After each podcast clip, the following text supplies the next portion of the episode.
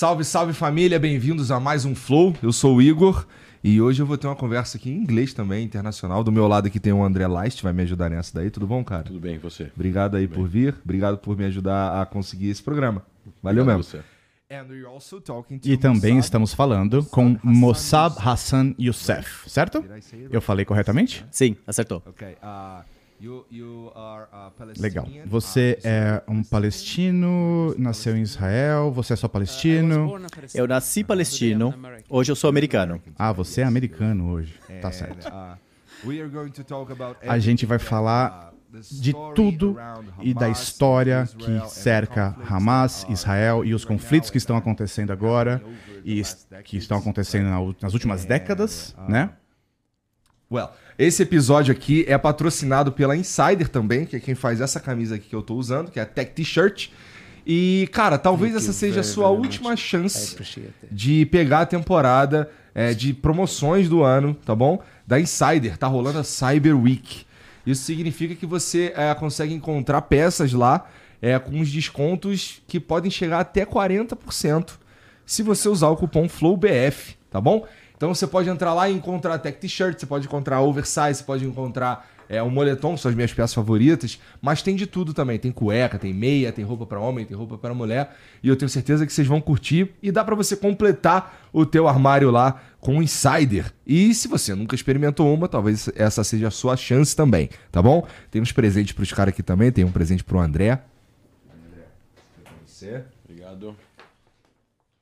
And there's one for E tem um presente pra você também, você pode experimentar. Muito obrigado. E vocês, é só entrar lá em insiderstore.com.br, tá bom? É, mas se você estiver assistindo, esse- se você já estiver assistindo no vídeo, tem esse link aqui no QR Code, também tem o link é, na descrição pra vocês aí. E aqui já tá com. Esses links aqui já estão com o cupom ativado. Se não, use o cupom FLOWBF, tá bom? Isso significa que você vai ganhar até 40% de desconto na tua compra lá no site da Insider, beleza? Experimenta assim. E de verdade, é, eu uso todo dia. Então é, é bom mesmo, tá?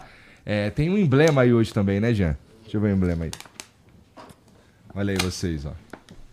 Tá com o maior cocão, hein, André? Yes. That's you. É você. How do you like it? Você gostou? Does it look like you? Parece você? I, I don't like my mustache. Eu não gosto muito do meu bigode, mas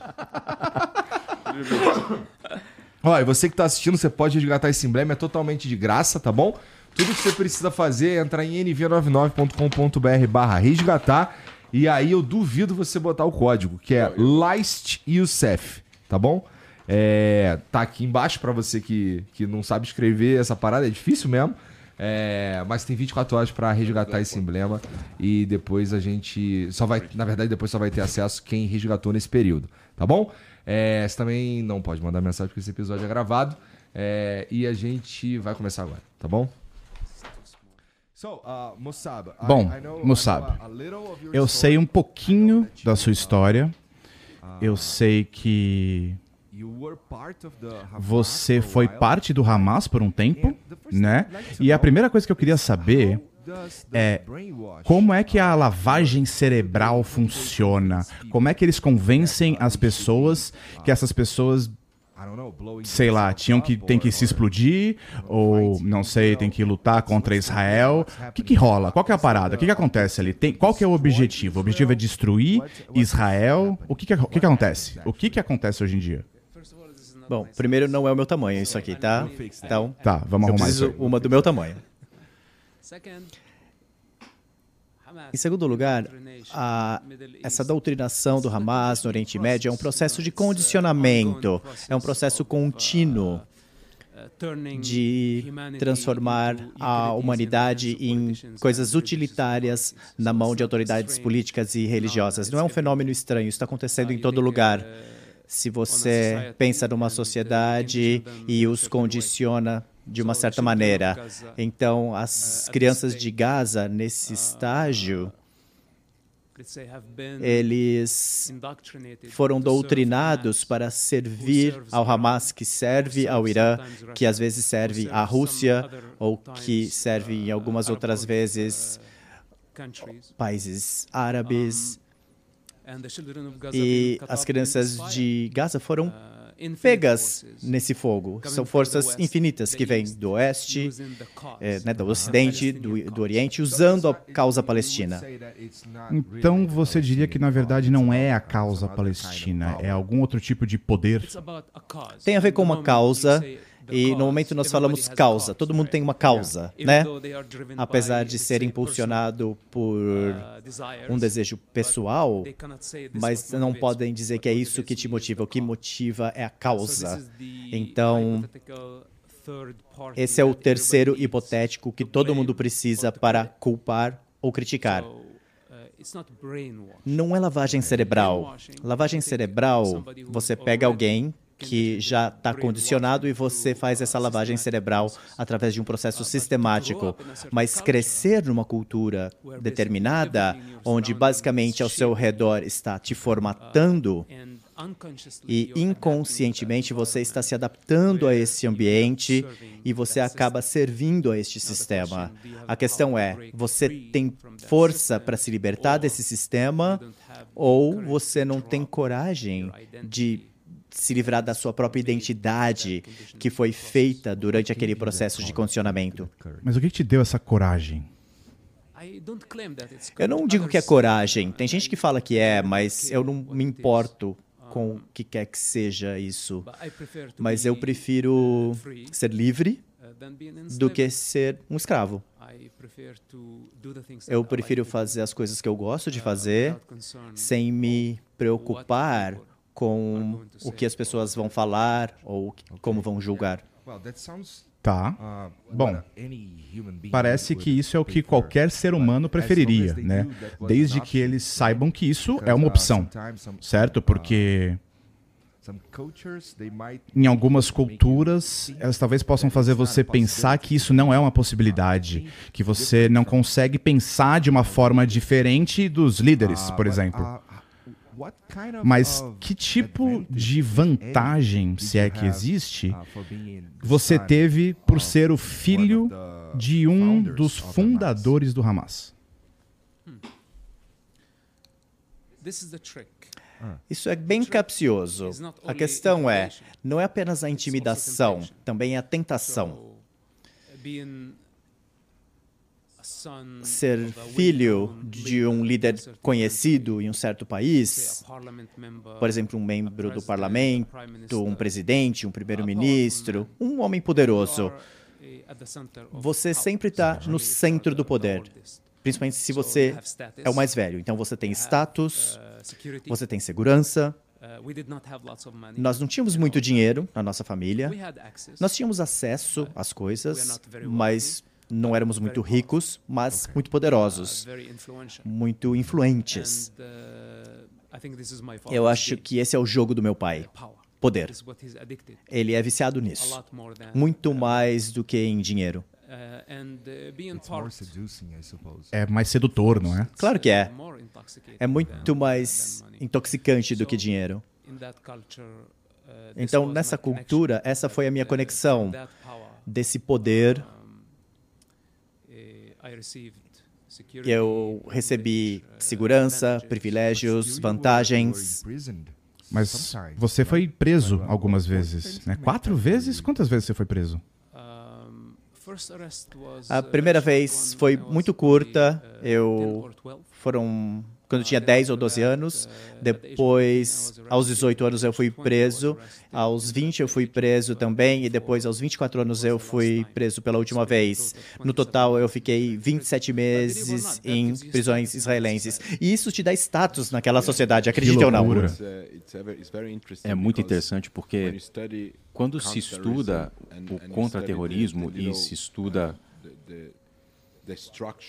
a estrutura de quando Israel vai e prende alguém que é muito jovem, dentro do presídio, é, a pessoa sobe de ranking, porque as pessoas pensam que você é importante. Se a pessoa veio e te prendeu, mesmo que você não fosse, parece que era quando isso aconteceu. Entendi. Isso é uma loucura. Uh, Eu falei com algumas pessoas da Palestina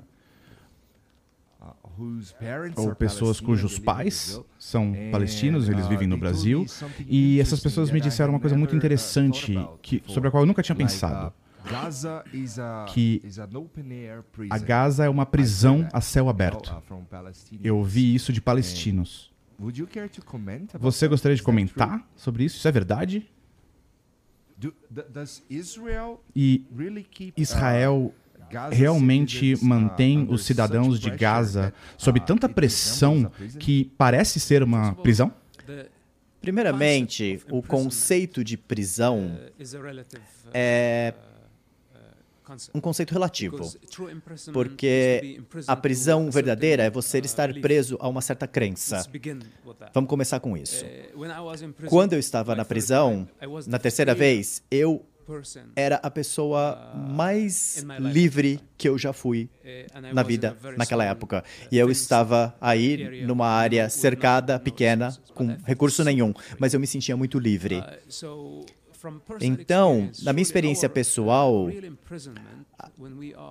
estar emprisionado é quando você é vítima de uma crença do estabelecimento, do quando as pessoas querem que você faça ou diga certas coisas como um escravo. Isso é uma parte de estar emprisionado. Se eu falo sobre um pequeno território ali de Gaza, sob um lockdown, é verdade. Mas a gente já se perguntou por quê? Por que isso? Por que essa prisão? Cerca de, por cerca de 17 anos, a comunidade internacional pediu para que o Hamas fizesse uma coisa: reconhecer o direito do Estado de Israel existir como membro das Nações Unidas. E o Hamas recusou completamente. E, na sua opinião, isso é um absurdo, a existência de Israel?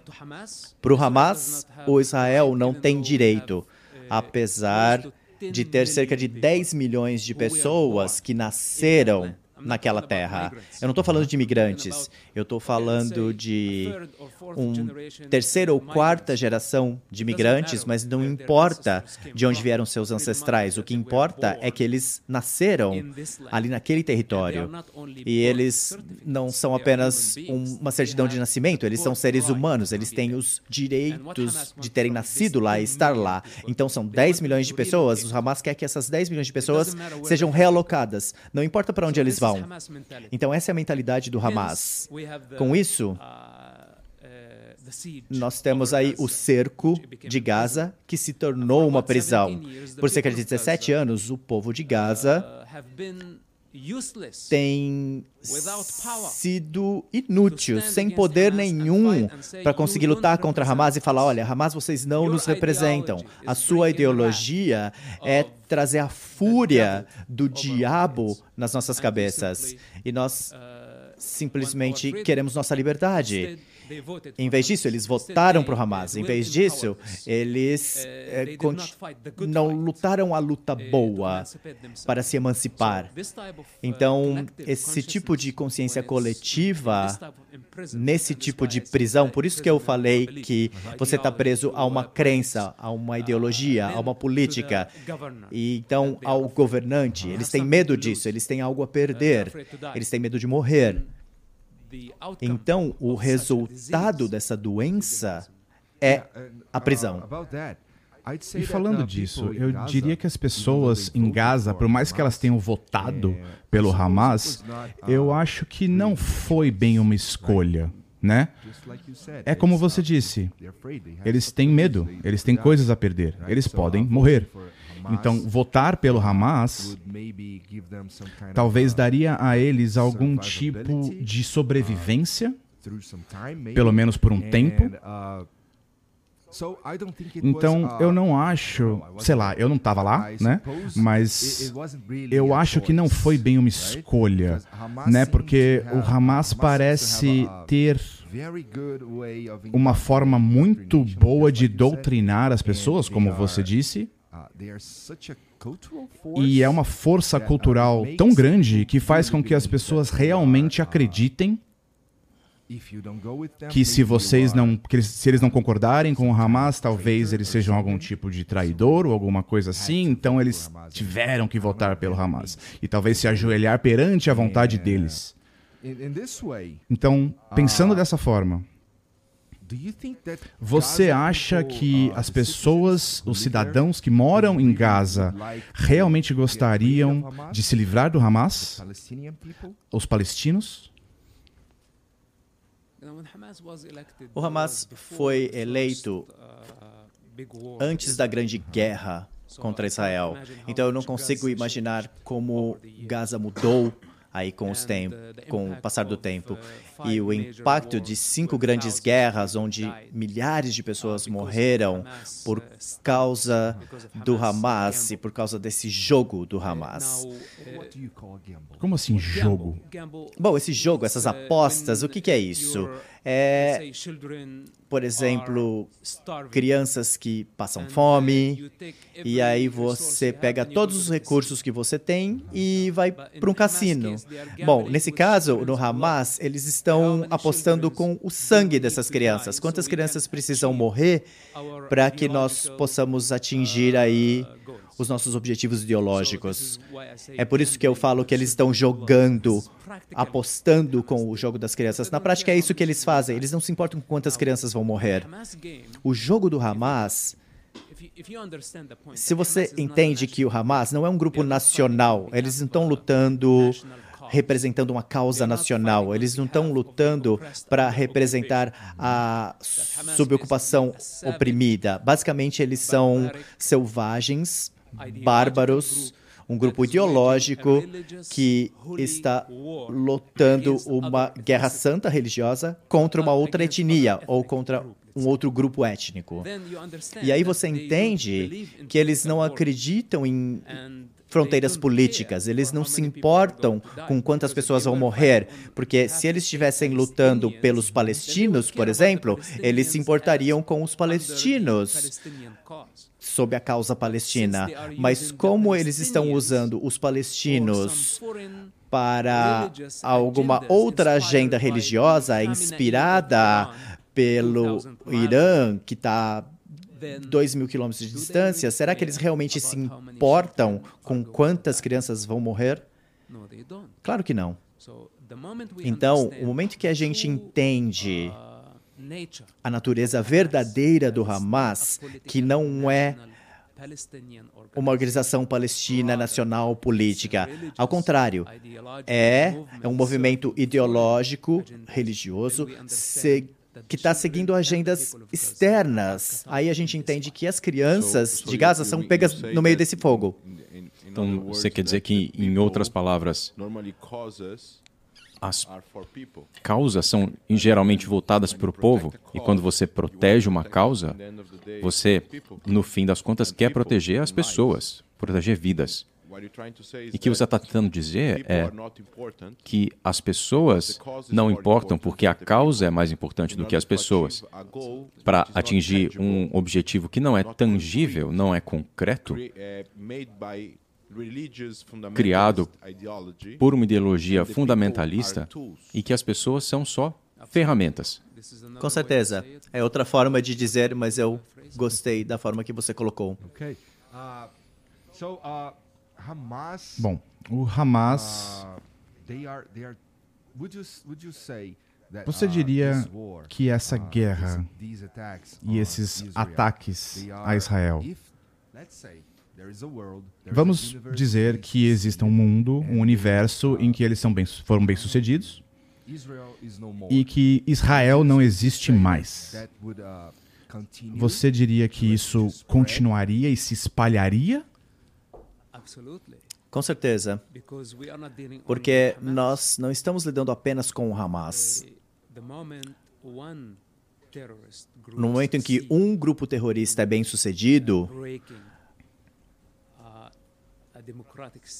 destruindo um sistema democrático e os forçando a abrir mão, né? Por exemplo, quando você vai fazer um cessar-fogo, ou os forçar a sentar numa mesa de negociação com um terrorista, com um grupo terrorista,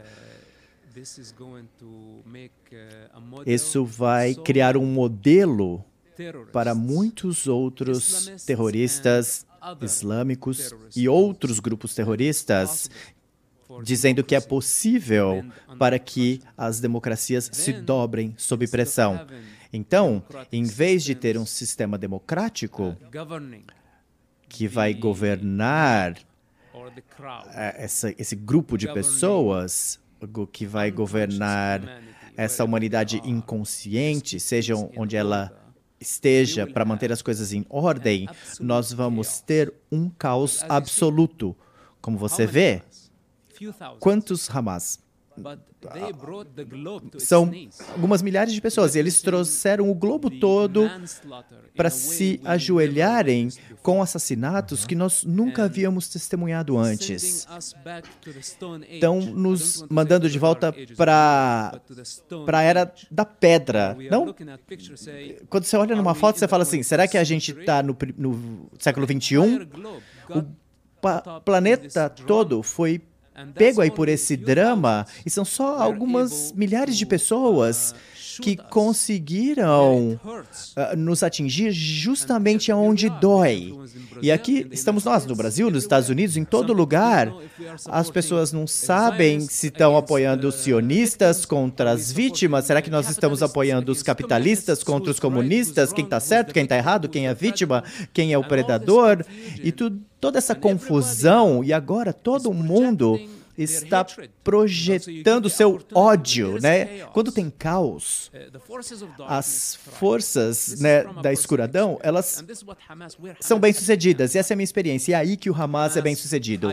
O Hamas, o Estado Islâmico, a Al-Qaeda, o Bin Laden, todos esses modelos, o Boko Haram, o Hezbollah, com certeza, obrigado por lembrar.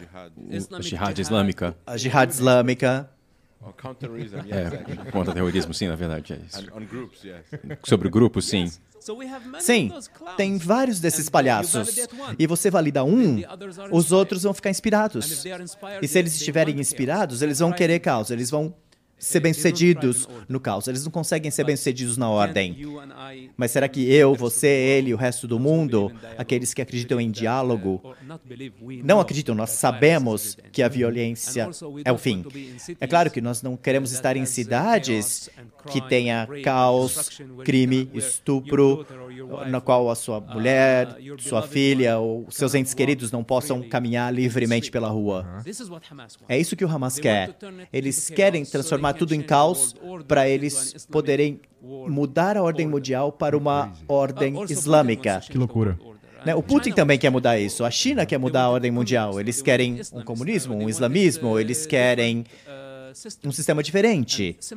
Então, simplesmente, nós devemos, dizemos, será que eles se qualificam para isso? Será que eles provaram que o sistema deles pode ser um sistema global confiável, que vai respeitar a natureza, a terra, o desenvolvimento e a evolução da humanidade? Isso é muito importante. Eu não acho que a democracia ou o Ocidente tenha respondido a todas essas perguntas e problemas da condição humana. Não estou falando que a gente vive num mundo perfeito. Não, não, é perfeito, mas eu prefiro a ordem em vez do caos. Alguns diriam que o Hamas, de certa forma, é uma, um filho de Israel. Eu já ouvi isso antes que Israel meio que forçou os palestinos a criarem ou a organizarem a criação do Hamas. Você diria que isso é verdade? Digo, a pressão. Indiretamente. É, indiretamente. Pode ser. É, é uma outra teoria da conspiração. E há muitas. Sim. Só tem uma verdade e o resto são uhum. só teorias. E você estava lá, né? Qual era a sua idade quando o Hamas surgiu? Eu nasci antes do Hamas nascer. Eu, eu sei disso. Então eu nasci antes do Hamas, eu vi o nascimento do Hamas, eu vi o desenvolvimento do Hamas, eu vi o crescimento deles. E como eu disse antes, eu também vou testemunhar a morte do Hamas, porque a humanidade e a consciência humana é muito superior E ela é coletiva. Muito mais do que essa ideologia selvagem. Ela é temporária, porque ela está conectada ao interesse de curtíssimo prazo, relacionado a um território. Me dá mais terra, me dá mais poder, me dá mais dinheiro. E se você não me der, eu vou matar tantas crianças, ou eu vou fazer você se sentir culpado, e eu vou criar uma crise moral para o planeta inteiro. E eu vou fazer com que todo mundo se sinta infeliz. E eu vou te mandar de volta para a Idade da Pedra. Essa é a atitude do Hamas. É, e sabendo a verdade deles, conhecendo eles mais do que eles se conhecem, eu digo que isso não sobrevive, porque vai contra a estrutura universal do Criador. Se essa é a forma que as coisas vão funcionar, a humanidade já teria acabado há muito tempo. Eu só queria dar um pouco de contexto sobre essa teoria da conspiração que você mencionou, que é só uma teoria da conspiração, de fato. Há dois aspectos que eu acho que é importante que a gente contribua. O primeiro deles é que é um antissemitismo. Porque se há algo muito ruim acontecendo com os judeus, então isso foi criado pelos próprios judeus. Eles que causaram a si mesmos. Muitas pessoas que mencionam essa teoria estão tentando remover a responsabilidade de um grupo que cometeu o ataque terrorista e jogar sobre a vítima a responsabilidade pela própria morte. E você diz que isso só porque você é judeu? Não, não, esse é um aspecto. O segundo aspecto é a informação equivocada e a falta de conhecimento nos anos 70, depois que Israel conquistou a Gaza da Cisjordânia, o grupo foi expulso. E esse grupo, PLO, que é a Organização da Liberação Palestina, foram para a Jordânia, depois para o Líbano, para a Tunísia. Era um grupo terrorista, leninista, organizado, secular, que levou a muitos uh, ataques e sequestraram aviões e tudo mais. E estavam tentando recrutar muitos palestinos em Gaza e na Cisjordânia. E não era um grupo religioso. E há figuras religiosas palestinas que eram contra eles, porque eles eram religiosos e o outro grupo eram marxistas, os marxistas uh, eram contra a religião, então havia essas diferenças. Então os religiosos queriam criar instituições para trazer as pessoas das ruas para para os centros religiosos. religiosos. Parecia eficiente para que houvesse um foco maior na religião. E no início dos anos 70, estou falando aqui de 18 anos antes da fundação do Hamas, viram aquilo com bons olhos no sentido de ajudar eles para a construir uma mesquita ou pagar o salário de uma mulher que ensinasse as pessoas sobre o amor e, e perdão. Toda religião tem amor e perdão na sua, uh, nos seus ensinos. Então, naquele início, eles queriam ajudar a criar aquela rede de instituições religiosas. Isso não era o Hamas, eram instituições religiosas. Depois, quando o grupo se radicalizou, então, juntamente com o, Mossab, o pai do Mossab, o Sheikh Hassan Youssef, foi ele que fundou o Hamas e utilizou aquelas instituições, instituições e, e a mesquita para radicalizar a sociedade. Então, não havia nenhuma conexão com o auxílio de Israel no início dos anos 70 com a fundação do Hamas que levou à destruição que nós estamos vendo. Você pode comentar. Você tem uma pergunta? Desculpa interromper. Não, muito bom, gostei. É, é porque eu ouvi tantas vezes isso. Tá na internet inteira e isso leva ao próximo assunto, inclusive. Por que e quais ferramentas vocês diriam que o Hamas está utilizando, porque a propaganda deles é muito boa. Né? E quando aquele hospital explodiu e teve uma conferência de imprensa onde eles estavam cercados por muitos corpos e eles estavam falando exatamente da guerra e coisas assim. E quando você vê médicos falando sobre morte e falando sobre guerra, estão cercados por corpos, isso causa alguma coisa.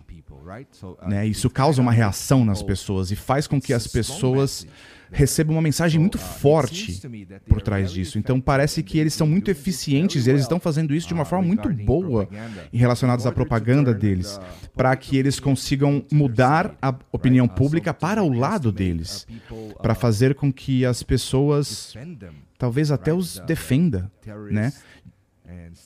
De acusações de terrorismo e coisas assim. Então, o que é que eles fazem para que essa propaganda seja tão eficiente de uma forma que nós não chamemos um ato terrorista de terrorismo? Porque é isso que está acontecendo, né? Bom, eu não acho que eles são gênios. Eles não são gênios, nem um pouco. Não, gente que é burro. Não, muitas dessas pessoas não têm poder de discernimento. Isso é um problema humano. Sejam eles americanos, brasileiros. Muito fácil a gente consegue ser persuadido pelas nossas emoções. E o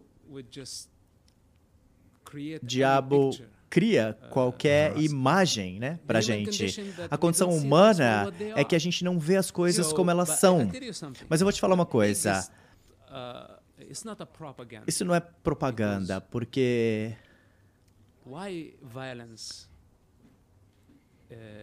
Por que a violência não é uma virtude? E por que, que a violência vem dessas pessoas iluminadas. Porque o uso da força, né? O uso da força na violência, o uso da força é sempre o último recurso. Quando há várias outras opções. Quando todas essas opções já se esvaem, você não tem mais diálogo, você não tem mais conversa. Nada dá certo, né? É, nada deu certo. Aí o último recurso seria o uso de violência. Mas, mesmo assim, há regras, há leis. Você não vai causar uma destruição, destruição total e massiva. E o que o Hamas fez foi um genocídio, não foi nem o uso de violência. Então, não é apenas o uso da força, não é violência, não é terrorismo. Eles, dessa vez, levaram para um outro nível, que é um genocídio. Eu não sei se eu concordo, principalmente porque, e me corrijam se eu estiver errado, mas o primeiro ataque que foi no dia 17, eu acho, 17 do quê? De outubro, tá. Eles atacaram uma festa, né? Foi isso mesmo? E eu acho que Havia muitas pessoas que não eram judias ali. Então, um genocídio não é quando você mata uma, um público a maior parte, específico? A maior parte das pessoas ali uh, eram israelitas. Eles sabiam que era uma festa dentro de Israel, então há chances de ter ali 90, 99% de judeus ali, e o fato de cometerem genocídio, como ele disse, é que agora estão liberando sem nenhum tipo de condição 12 pessoas, uh, 23, 23 pessoas, sem pedir nada em troca. Parece uh, no Teb, quando eles sequestraram o, o avião e, e, mantiveram os judeus, é como no Holocausto, é a mesma coisa. Bom, eu vou falar o que define o genocídio. Isso é motivado pelo desejo pela limpeza étnica. Claro. Quando o Hamas ultrapassou aquela cerca, eles não sabiam da identidade das pessoas que estavam naquela festa. Para eles, todos eles eram judeus. Eles não. Por exemplo, vamos imaginar que muitos deles talvez nunca tenham saído de Gaza para saber que esse é um funcionário tailandês, que esse é um sitiante aqui, ou é um brasileiro que está nessa festa. E havia brasileiros lá, não é? Sim. Eles foram lá com a intenção de fazer uma limpeza ética contra os judeus. E outras nacionalidades foram pegas aí no ataque. Então a intenção é de genocídio. O genocídio, eu não sei se vocês assistiram, você assistiu o filme O Massacre. Basicamente é documentado pelas suas próprias câmeras, pelos seus próprios celulares. A maioria das suas ações, essas câmeras foram achadas na, no, nas, nas filmagens daqueles selvagens que foram mortos depois de muitas horas de assassinato sistematicamente eles se movimentaram de porta a porta, jogando granada nas pessoas, executando as pessoas nas suas salas, nos seus banheiros, jogando granadas num pai quando o filho de oito anos dele, a filha também, estava assistindo à morte desse pai matando também mulheres grávidas, tirando o bebê da barriga dessas grávidas. Há imagens de coisas assim. Estupro de mulheres nesse caminho. Quando eles limparam comunidades inteiras, dizimaram comunidades porta a porta, queimando, destruindo, matando, estuprando tudo que eles encontravam no caminho. Isso excede a definição de genocídio. De fato, não existe terminologia humana ainda que possa descrever o sentimento dessas milhares de pessoas que foram assassinadas naquele dia pure darkness in action. É, é, é uma escuridão pura, é a incorporação do mal no seu pico, que a gente ainda não havia testemunhado na nossa vida. Por isso que o que aconteceu dia 7 de outubro não foi um ataque terrorista ou violento, motivado por nacionalismo ou motivado por ódio. Ódio é subestimado nessa situação. Então, o resultado disso é que os árabes morreram, né? Quanto? 80. Obrigado. Obrigado por me falar sobre isso, pois eu não sabia desse detalhe. Cerca de 80 muçulmanos árabes de vilas próximas, a maioria deles muçulmanos e muçulmanos devotados, eles estavam ali trabalhando naquelas regiões, naquelas comunidades, e 80 deles foram mortos pelas mãos do, do Hamas. Quantos trabalhadores tailandeses? Os tailandeses. É o povo mais pacífico do mundo. Eu morei lá por muitos anos.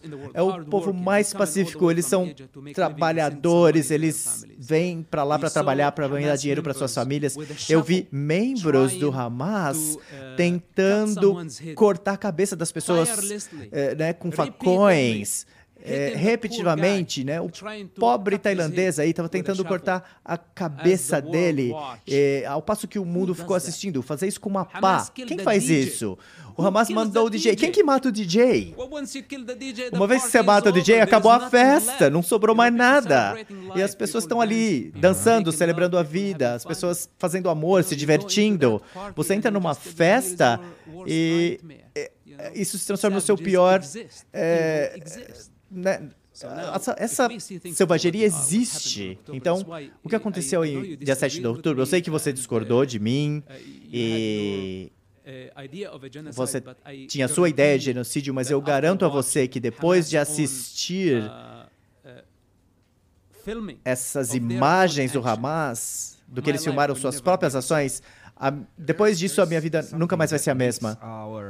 Tem uma coisa que eu acho que o fato de estarmos tão longe de onde isso de fato está acontecendo, porque o Brasil é, está muito longe do Oriente Médio, faz com que a informação chegue aqui enviesada e chegue incompleta. E eu acho que muitas pessoas aqui nem sequer sabem o que de fato está acontecendo. Essas gravações que você falou, eu nem sabia que elas existiam. E é o tipo de informação que é muito difícil de saber qual que é a verdade, principalmente por aqui. Primeiro, porque estamos longe. Segundo, porque elas são divulgadas de uma maneira que você não tem certeza se você está lendo ou ouvindo de fato a verdade.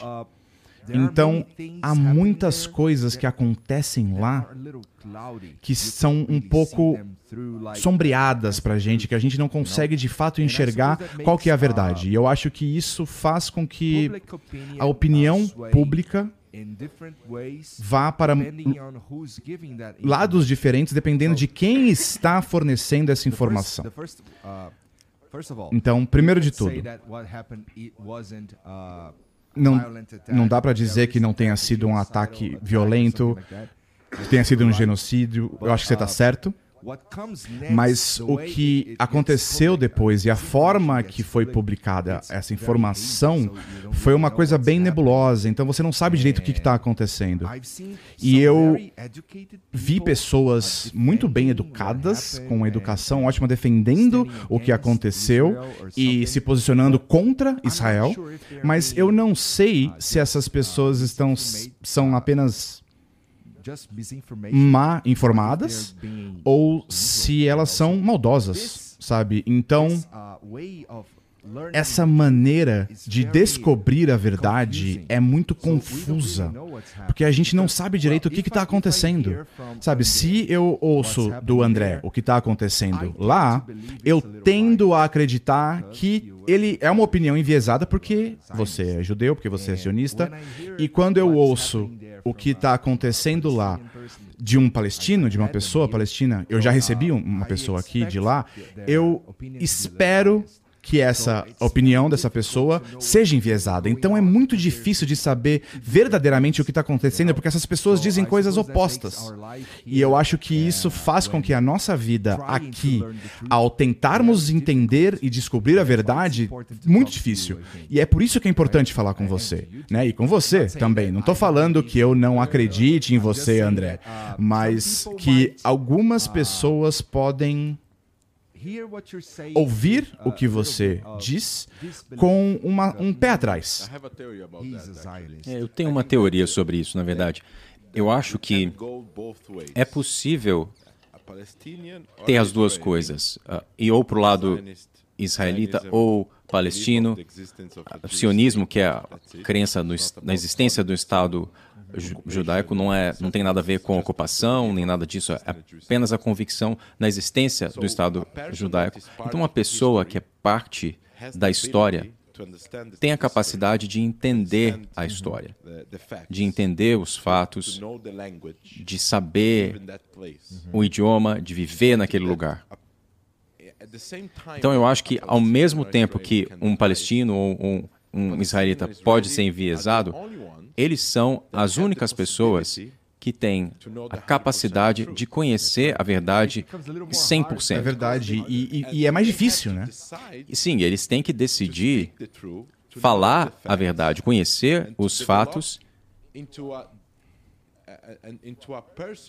e se desenvolverem em pessoas cuja nacionalidade não é importante, é importante, mas os valores são, são importantes ao mesmo tempo. Então, quando as pessoas me dizem, eu não acredito em você porque você é israelense, isso quer dizer, porque eu sou israelense, eu sou, de certa forma, afetado ou, ou estou cego e a minha nacionalidade. Você está doutrinando as pessoas? Sim, e a minha nacionalidade se torna uma potência maior que afeta o meu julgamento do que é certo e o que é errado. E essa é uma ideia equivocada. É uma forma equivocada de se pensar, na minha opinião. Quer dizer que, por causa da minha decisão de ir para lá e viver lá, eu fui afetado no meu julgamento, que é uma condição humana, não importa onde você nasceu, é uma condição humana de se entender fatos e conhecer a história. E, apesar disso, eu fui para a academia, eu tirei o meu bacharelado, mestrado, o meu doutorado. Me foquei nisso durante 20 anos, lendo, assistindo, falando o idioma, vivendo no lugar, lutando na guerra. Então, não é que eu fui, não sei, estudar a administração e porque eu sou israelense eu estou falando da guerra. Não, eu estive lá e estudei muito dessas questões também. Então eu acredito que a forma como esse argumento é construído é errado para as pessoas que dizem, ah, porque você é israelense, você está enviesado, porque você é palestino, você está enviesado. Você recebeu um palestino aqui, então ele ia falar, ah, mas, quer dizer, tem sempre um mais. E aí não é possível nem convencer de que não há nada que se possa fazer para mostrar as evidências. Eles vão dizer que não há nenhum ataque. Aí você mostra as, as evidências. Ah, mas essa é uma invenção. Bom, o princípio é essa negação humana. Essa negação humana. Porque se o outro concorda com você, com sua verdade, seu ponto de vista, significa que ela tem que sair da sua zona de conforto para concordar Sim, com você. Ela precisa se livrar, livrar das suas crenças. Isso não é conveniente, não é confortável. A versão da verdade que nós gostamos é da verdade conveniente. Nós não gostamos da verdade inconveniente que nos tira da nossa zona de conforto. E eu estou falando isso da minha experiência pessoal, da minha luta com a verdade. E mesmo se você chega a uma certa dimensão da verdade, que é alusiva, que não é nem paradoxal, é uma matriz com dimensões infinitas. Essa é a verdade. Falar da verdade é muito importante. Eu não digo que eu consigo passar a verdade para as pessoas, porque eu não consigo. Mas eu vivo de maneira verdadeira. Isso é diferente. Será que eu tenho o meio? Será que eu tenho a linguagem humana que consegue transmitir a verdade que eu vivi? Eu tenho só uma linguagem bidimensional para descrever uma realidade multidimensional. Então, nenhuma linguagem humana conseguiria fazer isso. Com isso, a entrega é incompleta. E aí, do outro lado, existe um negacionista que não quer te ouvir, não importa se você é racional ou poderoso, mas a pessoa vai escolher o que quiser para acreditar. Por isso que eu sempre falo, a alternativa à verdade simples que alguém vivenciou e que você nega, significa que você tem que viver as mesmas atrocidades, o mesmo sofrimento humano, as mesmas dores. E é isso que é a experiência humana. Ela tem a ver com dor. Do contrário, a humanidade não aprende nada senão a dor. Se você faz algo errado, contra o desenho universal, você sente uma dor, né? Tá muito frio ou queima, é, desconfortável. E é assim que Deus ou a verdade nos guia uh, em direção à perfeição, em direção à emancipação, em direção à liberdade absoluta. Mas enquanto a gente resiste a essa verdade, nós somos participantes dessa violência. Então, você falou, talvez essas pessoas sejam do mal. Sim, são pessoas que gostam de histórias de estupro. Há pessoas que gostam de violência.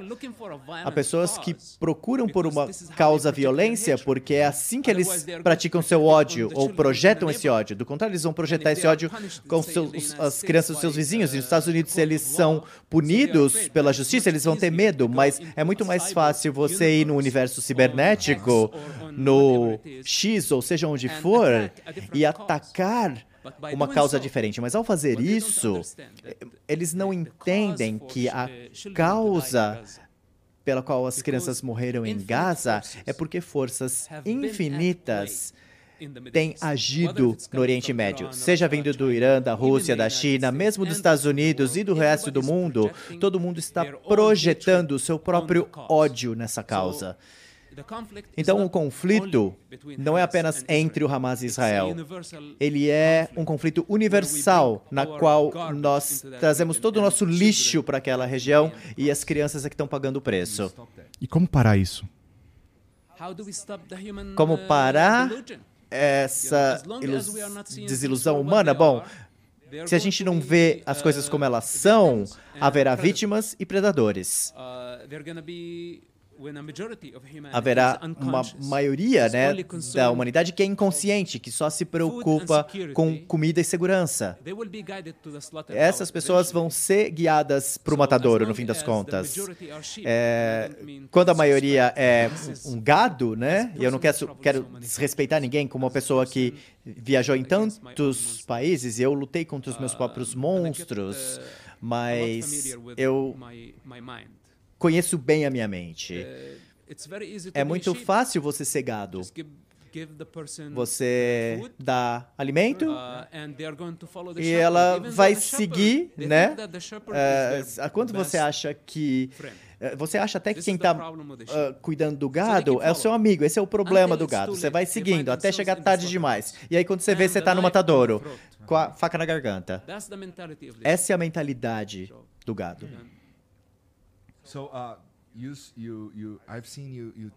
Eu já vi você falando disso e você me falou disso antes, mais cedo. que nós não podemos nos ajoelhar perante o Hamas, nós não podemos perder para o Hamas. E há também a questão que o Hamas não vai recuar, certo? Eles não estão dispostos a conversar e a resolver esse problema de uma forma pacífica. Você acha que a única maneira de lidar com isso é acabar com o Hamas, certo? E isso significaria o fim de muitas pessoas que você conhece, como o seu pai, certo? Então, é uma, uma proposta muito forte, né? Sim. É. E eu pessoalmente fiz essa escolha há muito tempo entre interesses tribais e o interesse maior humano de consciência coletiva.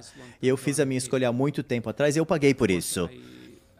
É claro que eu não desrespeito meu pai, eu sempre honro os meus pais. Não é uma coisa pessoal. Nesse momento é uma questão global. Muitas pessoas estão morrendo.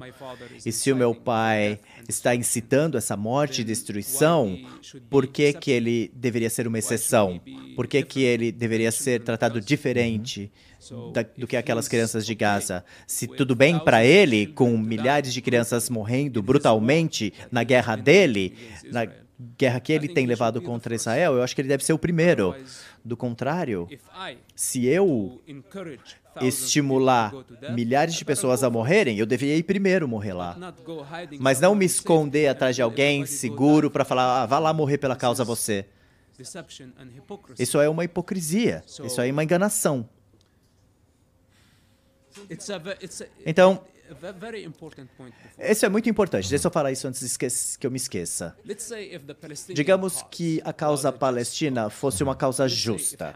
E digamos que o Hamas não fosse pessoas não corruptas, amorosas, que estavam, estariam realmente morrendo uh, para eh, pelas crianças de, de Gaza, que não é verdade. Vamos pensar, o que é mais importante?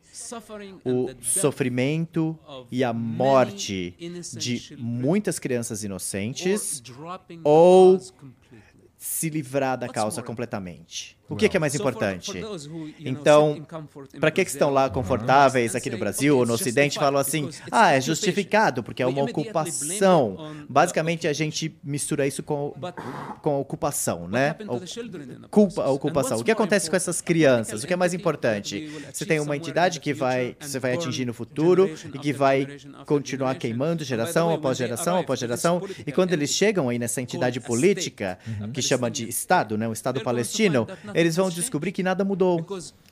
Porque desde quando um governo ou um certo sistema resolveria ou garantiria a felicidade, a satisfação, a emancipação e a liberdade total dos seus cidadãos.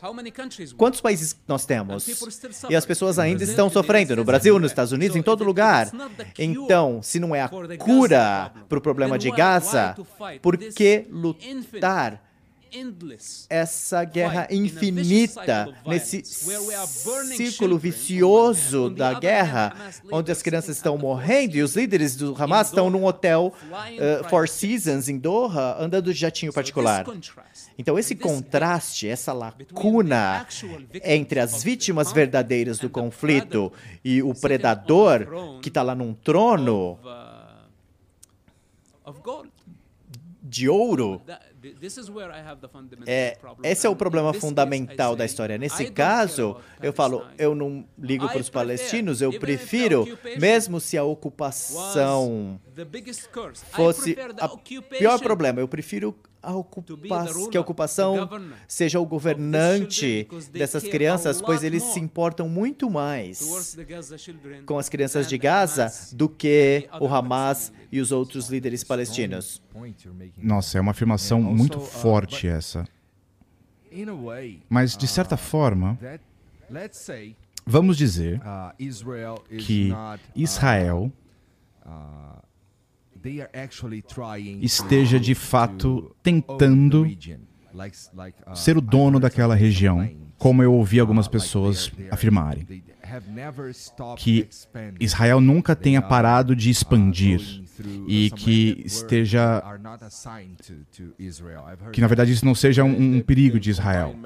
É, eles estão juntando mapas, né? Você já viu essa história de combinar mapas? Eles juntam os mapas da região palestina durante o período do governo otomano. Mas não tinha Palestina, né? Eu, eu sei, mas eles fazem isso para criar essa mentira. Então eles colocam o mapa da Palestina durante o domínio otomano, que não era ainda Estado palestino. Depois, a o momento da Assembleia Geral, do plano da partição, depois as fronteiras de 67, que são uh, um pouco menores, e depois colocam a, o mapa da autoridade palestina, que é, na verdade, o primeiro território que foi governado por líderes palestinos na história. E também trazem as vítimas da Síria, que foram mortas há muitos anos, e falam, essas são as vítimas de Gaza. E as pessoas não sabem a diferença só vê gente morta. Mas quantas centenas de milhares de pessoas morreram na Síria? 400, 400 mil? É, 400 palestinos morreram na Síria durante, durante aquela guerra. guerra. Então você pega uma imagem da Síria e fala que isso está acontecendo em Gaza agora. E essa é a propaganda do Hamas. E o resto do mundo fala: Nossa, meu Deus, mas não é verdade. Isso não é Gaza. Esse é o jogo. Tá, mas o que você disse agora há pouco é que algumas pessoas afirmariam que é justificável, não justificável, mas que Israel tem o direito de continuar essa expansão, certo? Ah, eles se importam muito mais com as nossas crianças, então vamos dar terra para eles. Vamos deixar que eles, sei lá, assumam essa terra que não é deles. E algumas pessoas diriam isso, né? Deixa eu te falar uma coisa. Em 1947, antes do estabelecimento do Estado de Israel e antes deles fazerem parte da ONU e o reconhecimento internacional desse novo Estado, as Nações Unidas e a comunidade internacional deu aos árabes a chance de construir um Estado palestino e um Estado árabe ao lado do Estado de Israel. E agora nós estamos falando de um pedaço muito pequeno, é uma faixinha ali no mar Mediterrâneo, é como se fosse a praia, aí tem a montanha e pronto, só isso. Eu consigo ir do Mediterrâneo até o rio da Jordânia. Se eu for rápido, eu consigo passar por ali em uma hora. Esse é o tamanho, é uma coisa muito curtinha. E as Nações Unidas achou uma ótima ideia. Falar, olha, nós vamos fazer dois estados, dois países, duas etnias, num espaço assim pequenininho. Bom, digamos que eles fossem gênios com essa ideia aqui. Com certeza eles nunca estiveram lá, estavam lá longe, não sabiam do tamanho, quantos quilômetros quadrados tinha aquilo, e eles simplesmente decidiram o futuro de várias gerações. Bom, se essa tivesse sido uma ideia inteligente, por que, é que os árabes não aproveitaram a oportunidade e construíram o Estado palestino lá em 1948? É uma ótima pergunta. Essa é a primeira pergunta. A segunda é: eles falaram: não, primeiro nós temos que destruir o Estado de Israel como condição para construir um Estado palestino. Então, o foco deles não era construir um Estado palestino ou uma nação palestina. O foco deles tem sido destruir o Estado de Israel, aniquilar o Estado de Israel. Eles voltaram em 1967, unidos, todos os países árabes. Israel era muito menor do que eles, numa tentativa aí de destruir o Estado de Israel. E aconteceu um milagre. Eles perderam a guerra e Israel, uma minoria com um exército muito, muito menor, uma nação contra centenas de milhões de árabes, eles perderam a guerra. Os árabes ainda não sabem como eles perderam essa guerra contra Israel. E provavelmente nem Israel sabe como eles ganharam essa guerra. Agora, o Israel, como resultado dessa guerra, controla o território onde a ONU propôs um potencial país árabe próximo ao Estado de Israel e que é o West Bank. Essa é a região do, do, do Gaza, a Cisjordânia. Vou te fazer uma pergunta. Quem decide o futuro ou o controle desse território? O, quem ganhou a guerra? Ou o perdedor que começou a guerra? Se nós queremos falar aí sobre justiça, na minha opinião, antes da guerra de 1967, sim, os árabes poderiam dizer: olha, esse aqui é um território, foi feita uma promessa, uma promessa para a gente pela comunidade internacional, mas eles escolheram a violência como a única opção, não o diálogo, não a negociação, não a coexistência com Israel. Então, o Israel não é obrigado a negociar com os árabes em relação a esse território, porque o novo território aí, em 1967, foi, era o território controlado por Israel como um resultado da sua vitória contra invasores que vieram de do Iraque, da Síria, do Egito e de vários outros países árabes. Então, o Hamas hoje está repetindo o mesmo erro.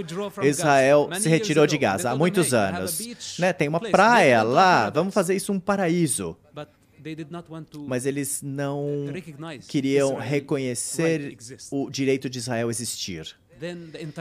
Então, a comunidade internacional não foi só Israel. A comunidade internacional manteve Gaza cercada até perceber que eles tinham que reconhecer o direito de Israel de existir. Mas, em vez disso, em vez de fazer a coisa do jeito fácil, eles repetiram os mesmos erros. Os árabes uh, fizeram isso de novo e que eles fizeram em 1940. Eles falaram, não, nós vamos invadir as comunidades e fazer uma limpeza étnica em todo mundo no caminho. E agora Israel fez o quê? Voltou para Gaza, tomou o controle de Gaza. Então nós fazemos a pergunta mais uma vez: quem que vai escrever os termos para o outro? é o vitorioso ou o derrotado? Se Israel ganhar a guerra em Gaza, essa guerra, eu acho que eles vão ter o direito de decidir o destino de Gaza e decidir o destino da Cisjordânia.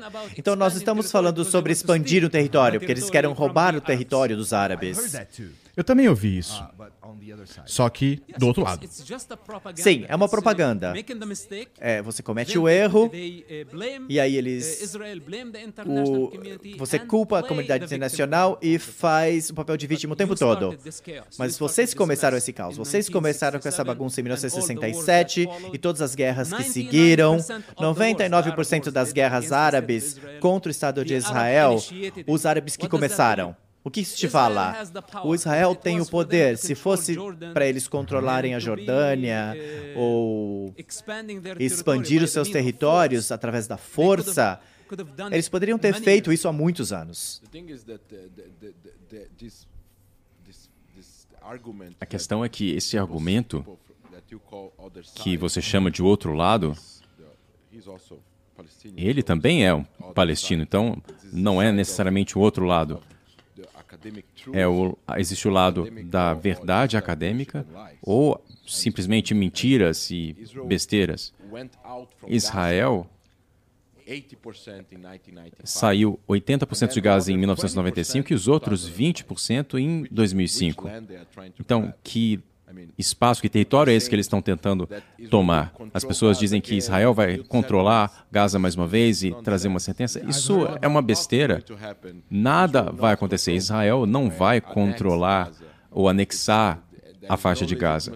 Não há nenhuma legitimidade para fazer isso. Israel não quer isso, não há vontade política para isso. Sim, mas ninguém consegue garantir isso. Como que a gente sabe?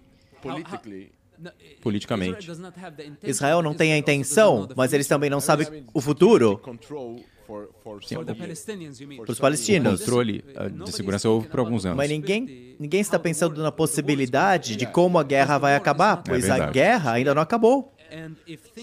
E se as coisas ficarem escalando, Israel vai ter que pagar um preço alto ali em Gaza com esses assassinatos em massa contra os soldados, ao passo que eles tentam é, re restabelecer a ordem na fronteira sul. E se eles têm uma surpresa, uma arma química, por exemplo, que eles joguem aí numa cidade israelense, se o Irã se envolver na guerra, se o Hezbollah se envolver nessa guerra, nós vamos estar falando sobre uma guerra regional, pode ser a terceira guerra mundial. E depois disso, as coisas podem seguir um caminho que ninguém consegue prever prevê hoje. Então, se o preço que o Israel tiver que pagar por causa dessa guerra é muito alto, eu tenho medo que talvez tenhamos que realocar os, os palestinos em Gaza, na Cisjordânia, e não dá para culpar Israel. Se Israel hoje, depois do 7 de outubro, nunca verão os palestinos uh, como vizinhos seguros, nunca mais. Os palestinos, o Hamas, eles abriram a ferida do Holocausto, da história né, do Holocausto. Então, é isso que eles não entendem, que agora os judeus de Israel, a principal preocupação deles não é territorial. O Israel, Israel já é um, uma superpotência. Eles são uma superpotência não por causa do tamanho da terra deles, tem a ver com a economia deles, a inteligência deles, a sua conexão com o resto do mundo, a contribuição à vida, a inovação deles. Israel não, é, não conta as coisas como Hamas quantos quilômetros quadrados eu tenho de terra aqui? Quanto mais território eu tenho, mais poderoso eu sou. Não, Israel é um país muito pequeno, ainda assim muito poderoso. E eles sabem que não tem a ver quanta terra eu tenho. Mas para Israel, se você olha para eles do ponto de vista de segurança, será que eu quero ter uma comunidade assim perto da minha fronteira que eles podem cortar a, a cerca a qualquer momento e me surpreender? Destruindo uma comunidade inteira. Então, para todos os israelenses, judeus, do ponto de vista estratégico, eles têm que considerar essa ameaça à segurança deles. Por isso que é cedo demais decidir qual é o destino de Gaza. Pode haver a possibilidade dos palestinos terem perdido tudo que eles têm por causa do genocídio cometido pelo Hamas em 7 de outubro. E, honestamente, eu não culparia Israel por o que quer que seja que eles façam para garantir que suas comunidades estejam seguras. Por que você acha que o Irã ou o Hezbollah eles não estão em uma guerra aberta junto com o Hamas? Por causa dos Estados Unidos? O plano original deles, isso é desde o início,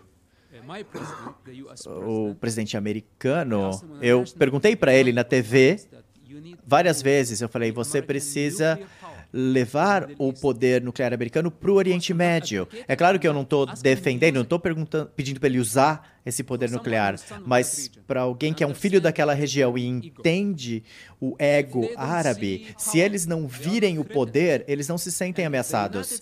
Se os Estados Unidos não estiver por trás de Israel, se não estivesse por trás de Israel nessa guerra, o Irã, o Hezbollah, Uh, até o Iraque, essas forças xiitas, incluindo a Síria, todos eles estariam unidos uh, atacando Israel por várias uh, frentes.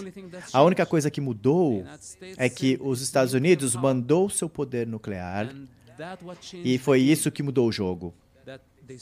Eles viram a determinação, determinação dos Estados Unidos falando, olha, nós não vamos deixar o Irã, não vamos deixar o Hezbollah, e, e Hamas, o jihad islâmico, não tudo isso orquestrado pelo Putin, da Rússia. É verdade? Olha, é uma teoria. Eu vou te falar o que é fato. O que, que as delegações do Hamas fizeram em várias viagens a Moscou nos últimos dois anos? O que, que eles estavam fazendo lá com a KGB? Qual é essa conexão entre a administração russa e os terroristas do Hamas? Qual é o interesse dos russos? E qual é o interesse dos russos com o Hezbollah, que lutou lado a lado com os russos na Síria para salvar o regime do Assad. Qual a relação entre a Rússia e o Irã, que entrega para eles os drones para atacar a Ucrânia? Então a gente pode se perguntar qual é a conexão entre a guerra da Ucrânia e o que está acontecendo no Oriente Médio, porque quando o Hamas começou a guerra no Oriente Médio, todo mundo parou de falar da Ucrânia. Todo mundo se esqueceu da Ucrânia. E é exatamente isso que o Putin queria. Pode ser uma coincidência que o Putin falou: nossa, foi um dia bom para mim. Agora ninguém mais fala da Ucrânia, né? Mas quer saber? Também foi. Sabe por que foi um, um bom dia para ele? Porque o aniversário dele é dia 7 de outubro. Nossa, é uma baita coincidência. Que coincidência, né? I don't like Eu não gosto de teorias da conspiração. Mas tem alguma coisa aí. Eu não sei o que é, eu não sei qual é a teoria, mas há fatos que não dá para ignorar. Basicamente, os Estados Unidos, eles são um superpoder. Olhem aí a situação por essa perspectiva. Não olhe do ponto de vista emocional. Muitos americanos falam, a gente não apoia o Israel, mas o governo americano fala, não tem a ver com Israel, tem a ver com a segurança global. E se nós não formos à região agora, o que vai acontecer? O Irã seria mais agressivo, o Hezbollah se envolveria e nós teríamos uma guerra regional que pode levar a uma guerra global. E essa é uma responsabilidade de uma superpotência. É por isso que você está bombardeando Hamas, civis estão morrendo, é devastador, mas não tem outra solução. Você teria que lidar com uma guerra suja que selvagens começaram para conseguir para conseguir controlar esse caos. É uma decisão muito difícil de se tomar, não é? Porque civis vão ficar presos nessa situação e você acha que se o Hamas for derrotado, nós vamos ter algum certo tipo de paz na região? A gente vai chegar aí. Mas sobre a morte de civis, né, as mortes dos civis durante a guerra. Será que tem uma guerra sem civis morrerem? Acho que não. Quantos milhões morreram durante a Segunda Guerra Mundial antes dos Estados Unidos jogar aquela bomba suja ou duas bombas ali em Hiroshima e Nagasaki? E é aquele foi o momento em que a humanidade teve que falar: é suficiente, vamos parar. Os Estados Unidos teve que destruir cidades inteiras, mulheres, crianças, toda a raça humana que estava ali. Foi aí a única, o único momento em que foi possível interromper a guerra. Nós todos fazemos parte dessa guerra e muitos de nós, em nome da paz, esse é o perigo. Eles estão falando, ah, cessar fogo. Ou estão falando pró-Palestina. Na verdade, o que é pró-Palestina, será que é anti-Israel? Será que é pró as crianças palestinas ou é anti o antissemitismo? Então, a gente não sabe, tá todo mundo da mesma rua, participando aí da, do mesmo, da mesma multidão, e cada indivíduo projetando seu próprio ódio. A gente não sabe qual é o motivo. Talvez seja algo inconsciente qual é o motivo real. Esse é o problema da humanidade. Então, tudo bem, se você quer guerra, a maioria da humanidade parece estar frustrada, procurando uma revolução. Talvez a gente esteja, em, esteja atingido né, um ponto da civilização que que a gente não tem mais saída, a gente está querendo mudança, a gente quer uma revolução. E muitas vezes eu digo, se nós escolhermos a revolução, nós temos que estar dispostos a pagar o preço, porque o preço vai ser em sangue. E foi o que eles fizeram. Foi o que o Hamas fez, é o que está acontecendo no Oriente Médio. Se você quiser levar para uma escala maior, global, uma terceira guerra mundial, pois está todo mundo cansado do nosso sistema e nós queremos aí uma mudança radical e rápida, então muitos de nós vão morrer nessa busca. A alternativa a isso é fazer com que a guerra acabe ali em Gaza, no Oriente Médio. Isso não acontece com o cessar-fogo, antes de erradicar os selvagens que iniciariam uma guerra amanhã. Né? Eles não hesitariam em começar uma outra guerra. Então, o ponto de vista correto de alguém que conhece bem a região é que erradicar o Hamas é inevitável. Temos que removê-los do poder e, depois disso, sistematicamente precisamos erradicar a sua ideologia, trazendo educação às pessoas. E depois disso, em direção à paz e estabilidade, precisamos construir a economia, precisamos de mais educação e precisamos fazer com que as pessoas se curem. E isso vai demorar tempo. Se nós tivermos os alicerces corretos e a visão correta, a paz vai acontecer sozinha. Mas quando a gente fala, por que falar de paz agora? Está todo mundo morrendo, sendo bombardeado. Isso só depende das armas, não depende da mente racional. É por isso que existe o caos na guerra. Eu acho que o melhor que nós podemos fazer é conter a situação. E mais uma vez, ao conter a situação, isso não significa você se livrar das responsabilidades. Ah, tudo bom, vamos lá, cessar fogo, parar de brigar. Mas vamos lá, a gente vai parar de brigar agora. E o que vai acontecer com Hamas? Eles iam se curar e iam voltar. Eles vão continuar no poder, eles vão conseguir, conseguir sua legitimidade, vão se aperfeiçoar e a, vão entender que a violência dá certo.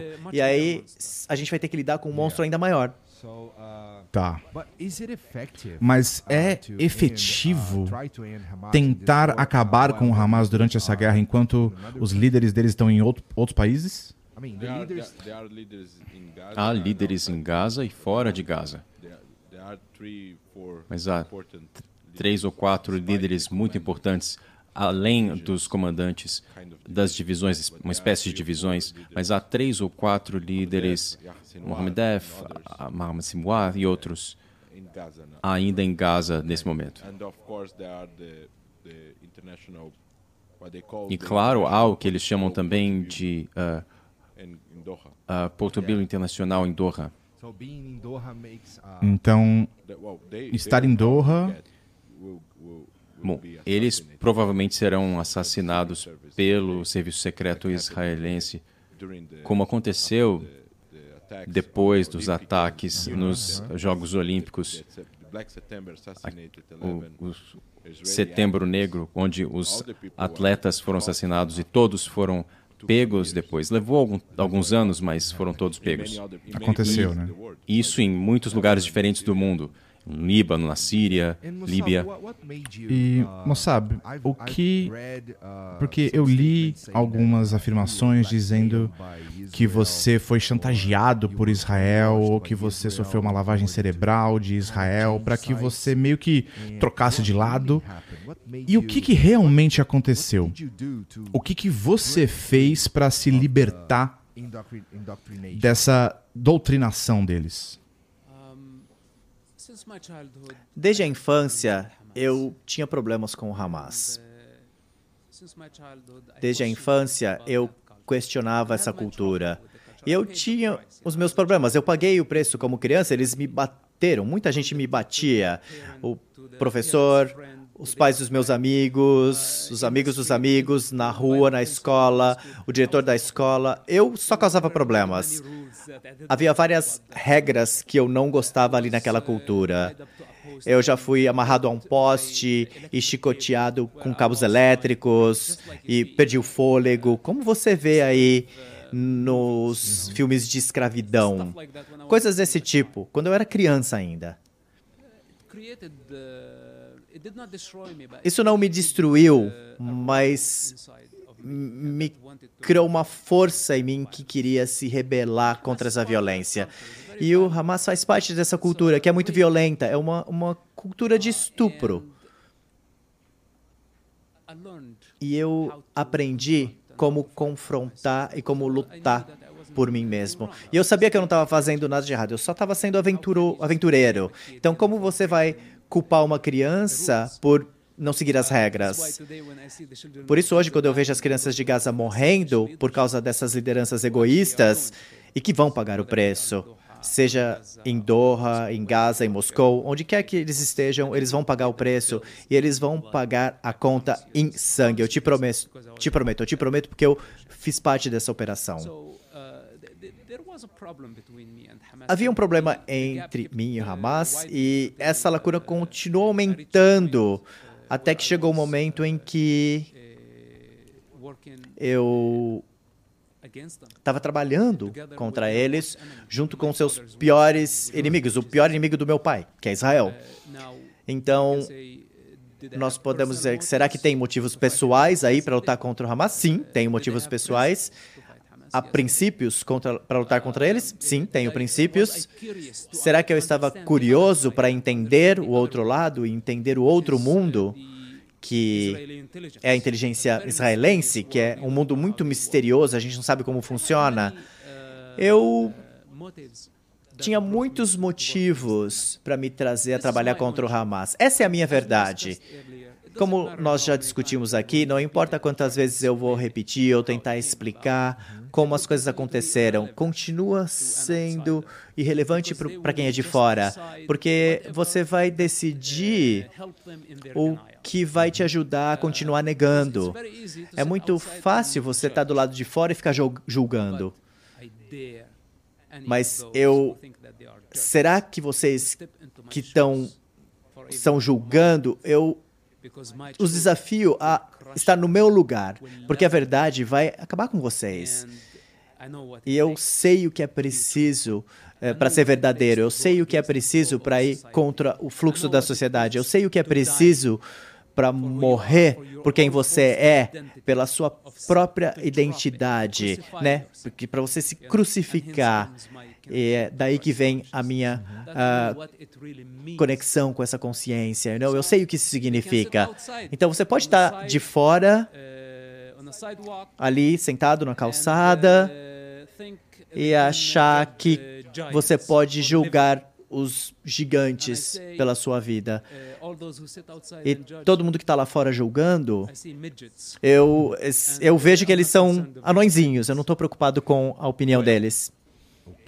Bom, tá, não com a opinião deles, mas você vive uma vida perigosa, né? Vivo? Não, eu acho que sim. Né? Porque tem até seguranças aqui que deram uma olhada em Eles têm armas? É, eu acho que sim. É. Ele arriscou a vida dele. Ele arrisca todos os dias. Não, mas ele estava trabalhando com os israelenses para evitar ataques terroristas, né? Um dos ataques foi contra o Timon Pérez, né? É, eu li isso. E ele estava arriscando a vida para salvar outras vidas. Todos os dias. O Shimon Peres morreu mesmo assim, né? É, mo morreu uma morte absolutamente natural. Uma surpresa na época, mas. Ele era ministro né, do exterior. Sim, era um trabalho em equipe. Eu concordo com você. Existe perigo. Existe uma ameaça. Mas se você for profundo na sua verdade,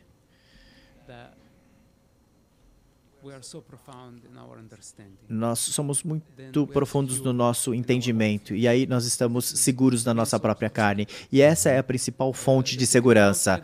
A segurança lá fora que você vê é porque a gente tem um evento público, isso pode ser aí uma ameaça para toda a comunidade. Claro. Mas quando eu estou sozinho, eu não ando para lá e para cá com segurança, eu não ando armado.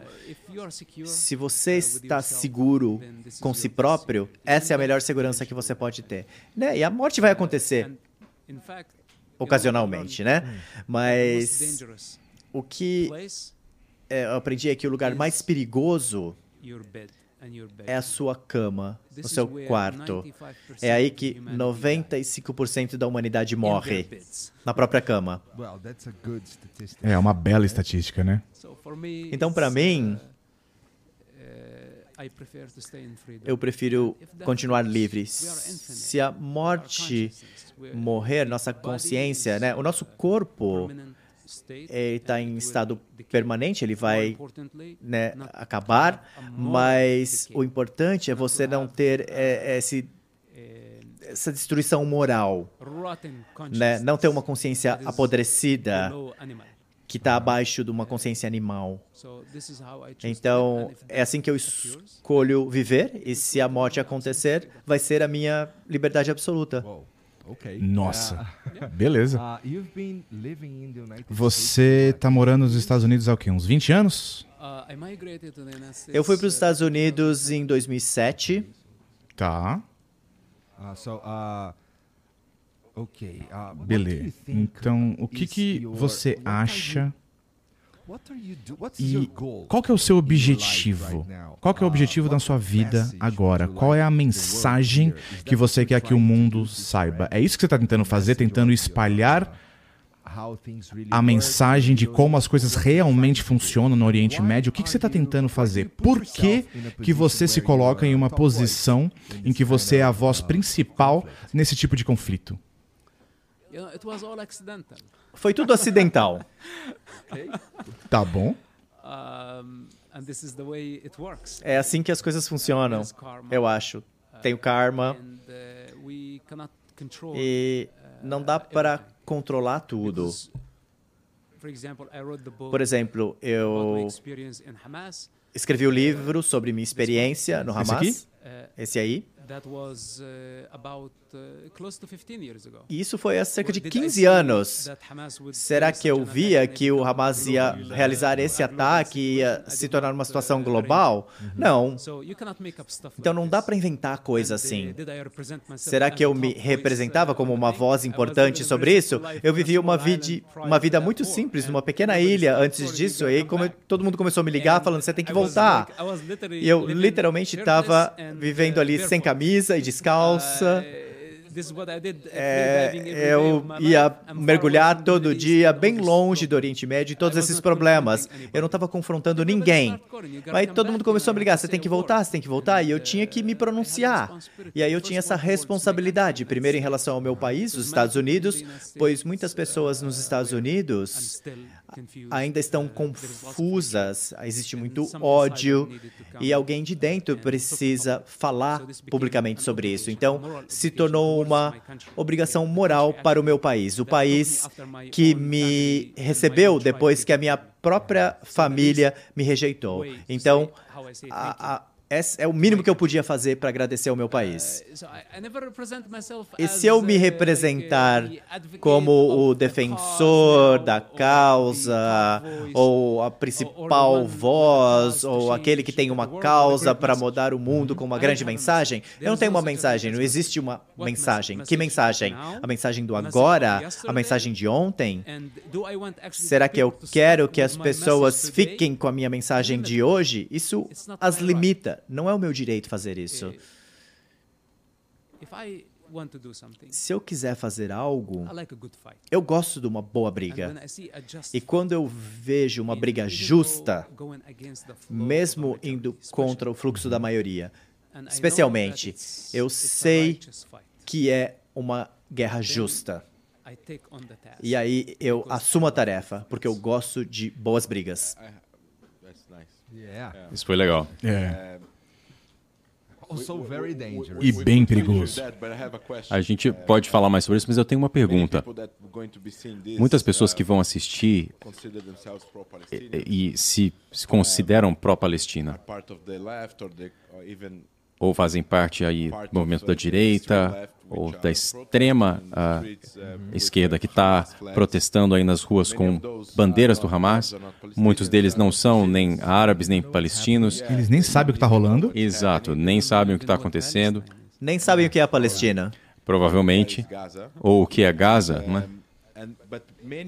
Mas muitas pessoas que sentem muita pena e muita dor com relação ao que está acontecendo em Gaza, se irritam muito com Israel e, obviamente, culpam o país por esse tipo de destruição, comparam o número de mortes e, obviamente, não são especialistas no conflito e, no fim das contas, isso cria mais problemas de ódio e, e divisão. E esse se tornou um assunto polarizado em muitos países.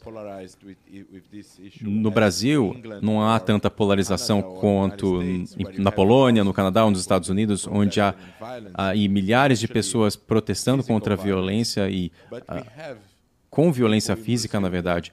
Mas nós temos pessoas no Brasil que não entendem o que está acontecendo lá, não entendem a história do Hamas. Obviamente, o que você disse que não são um movimento de liberação, são um movimento fundamentalista religioso e não um movimento nacionalista. Mas No fim das contas, a gente tem que tentar tentar explicar, eu tento explicar o tempo todo a diferença entre vários aspectos distintos do conflito. E se você pudesse dar uma mensagem, uma, uma resposta para aqueles assistindo hoje que vão para as ruas todo domingo ou todo sábado e se dizem pró-Palestina, e tudo bem ser pró-palestino, pró-povo palestino, mas na forma de ser pró-palestinos, eles estão sendo pró-Hamas, estão apoiando o Hamas, ou estão sendo anti-Israel. Olha, eu não estou surpreso, porque com essas multidões, porque mais uma vez parte deles vai ser pró-Palestina, pró, parte deles é anti-guerra, outros são anti-semitas, outros são uh, anti-Israel. A gente não sabe qual é a razão. Anti-americanos. Ou talvez tenham um ódio por si próprios. É o mínimo que eu tenho a dizer. Eu nunca tento racionalizar com uma multidão, porque não dá para racionalizar quando você está numa multidão. Tá certo. Mas pelo menos eu posso falar com o presidente do Brasil, porque quando a gente pensa nessa posição de responsabilidade, você é, não é, é um cara que está lá na, na rua protestando, você vê as fotos na rede social do protesto, de um fantasma iraniano criando uma conta de rede social, levando as pessoas à rua e o gado seguindo, né? Eles nem sabem quem é o chefe ali, quem está por trás dessas contas que levam as pessoas às ruas. Mas para o presidente, que tem serviço de inteligência sob sua responsabilidade, que tem todas as pessoas que pensam, tem todos os conselheiros, eles não podem ignorar o assunto. E quando eu falo ignorar o assunto, isso é baseado na declaração dele de comparar um Estado democrático que está se autodefendendo e um grupo terrorista selvagem e falar o grupo terrorista é violento e o Estado de Israel. É violento. Como que você pode comparar esses dois casos? Um caso é uma democracia que quando eles vão à guerra, eles votaram uh, como ministros governo, o governo em si foi dissolvido e um governo de unidade foi criado com todos os partidos, esquerda, direita, direita, centro. Todos os líderes do país se reuniram, os veteranos, os filósofos, os pensadores, e eles esperaram antes de começar a guerra, ao passo que o Hamas tinha um plano secreto e eles começaram um genocídio. Não foi uma guerra em autodefesa para erradicar um grupo selvagem. Eles começaram uma guerra transformando a região num caos e o globo num caos, né? Então, com uma ideologia doentia, ao passo que Israel é um país bem constituído, com árabes, muçulmanos, judeus, hindus, budistas, cristãos, relação com pessoas muçulmanas, nações muçulmanas ou não. Então, quando o presidente do Brasil compara baseado em quantas pessoas morreram aqui e quantas pessoas morreram lá.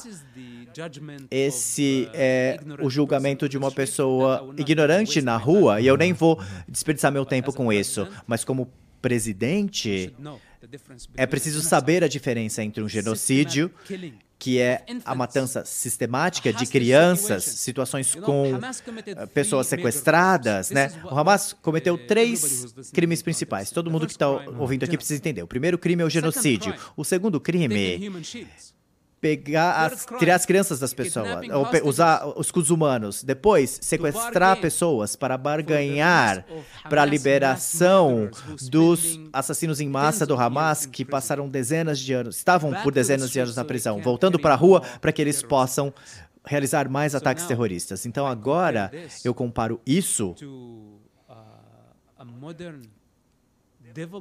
com um país moderno, desenvolvido, que tem toda essa diversidade de vida nele, e falar, bom, é porque são milhares de mortes aqui, milhares de mortes lá, ou muitos milhares aqui e menos milhares lá. Não é assim que a gente pesa a situação. A questão é por que e como essas pessoas morreram e por que e como essas pessoas morreram. Qual é o motivo por trás dessas duas forças? E qual é o objetivo de cada uma delas? O objetivo de Israel é restabelecer a ordem para conter o caos que o Hamas iniciou. O objetivo do Hamas é começar o caos e, que, e terminar com a ordem, acabar com a ordem. É bem claro. É assim que a gente tem que ver. Então, pelo menos se eu puder falar com o seu presidente para acordá-lo e para o restante do país, eu espero que vocês estejam ouvindo. Se não estiverem ouvindo, eu não acho que vai fazer diferença. Simplesmente vai espalhar mais ódio se as pessoas continuarem agindo baseado na ignorância sobre o tópico. Se você quer realmente fazer parte, eduque-se mais, informe-se mais sobre o assunto para que você possa falar coisas corretas. Bom, muito obrigado, Moçá, por ter vindo. Obrigado pelo obrigado. seu tempo. Foi muito esclarecedor. Muito obrigado. André, muito obrigado também. É sempre um prazer, meu amigo. Você vai me dar a camiseta do vou, meu tamanho? Vou. É pequeno, tá? Ah, beleza. Ó, gente, vocês podem encontrar esse livro aqui para saber um pouco da história do Mossab. Ele conta aqui no livro aqui é, vários momentos da vida dele é, sobre ser o filho do, de um dos caras que fundou o Hamas. É, tem também aqui a história de, da, das prisões dele. Então, se quiser saber mais sobre a história mesmo profundamente dele, você consegue encontrar esse livro por aí. Beleza? André, como é que as pessoas te encontram nas redes sociais, cara? Arroba André Laist, A-L-A-J-S-T. E pode seguir também a Stand With Us Brasil, arroba Stand With Us, underline Brasil. Também na, no... Esse Brasil é com Z ou com S? Com S. Tá, tá bom. É, você usa as redes sociais? Você quer falar para as pessoas te seguirem em alguma rede? Eu adoraria ter seguidores do Brasil. Podem me seguir no X, no X. Presta atenção para as contas falsas, né? As pessoas estão fazendo loucuras com o meu nome. Eu só tenho a conta oficial nessa rede social, que é Musab Hassan Youssef. É o seu nome. É meu nome, basicamente meu nome. Beleza. Ele segue zero pessoas. Então, é assim que você identifica. Você percebeu? Isso ajuda a te encontrar, né? É, é uma conta nova. Ele segue zero pessoas. Gente, ó, é, vocês podem seguir tanto o Moçab quanto o André, tá tudo aqui na descrição, tá bom? Vocês podem seguir a gente também se vocês quiserem, vai ser um prazer. E não esquece de dar o like nesse vídeo, é muito importante. Você também pode se inscrever e se quiser muito, você pode virar membro e a gente produz conteúdo exclusivo pros membros aí toda semana. Demorou? Uh, obrigado por terem vindo. Muito obrigado pelo convite. Obrigado aí todo mundo que assistiu. A gente se vê. E obrigado. Boa. Obrigado. Nice one. Obrigado. Boa. I like obrigado. You sound, you sound Brazilian Você já parece brasileiro. Porque eu sou brasileiro. É o cidadão do mundo. Valeu, gente. Um abraço. Tchau.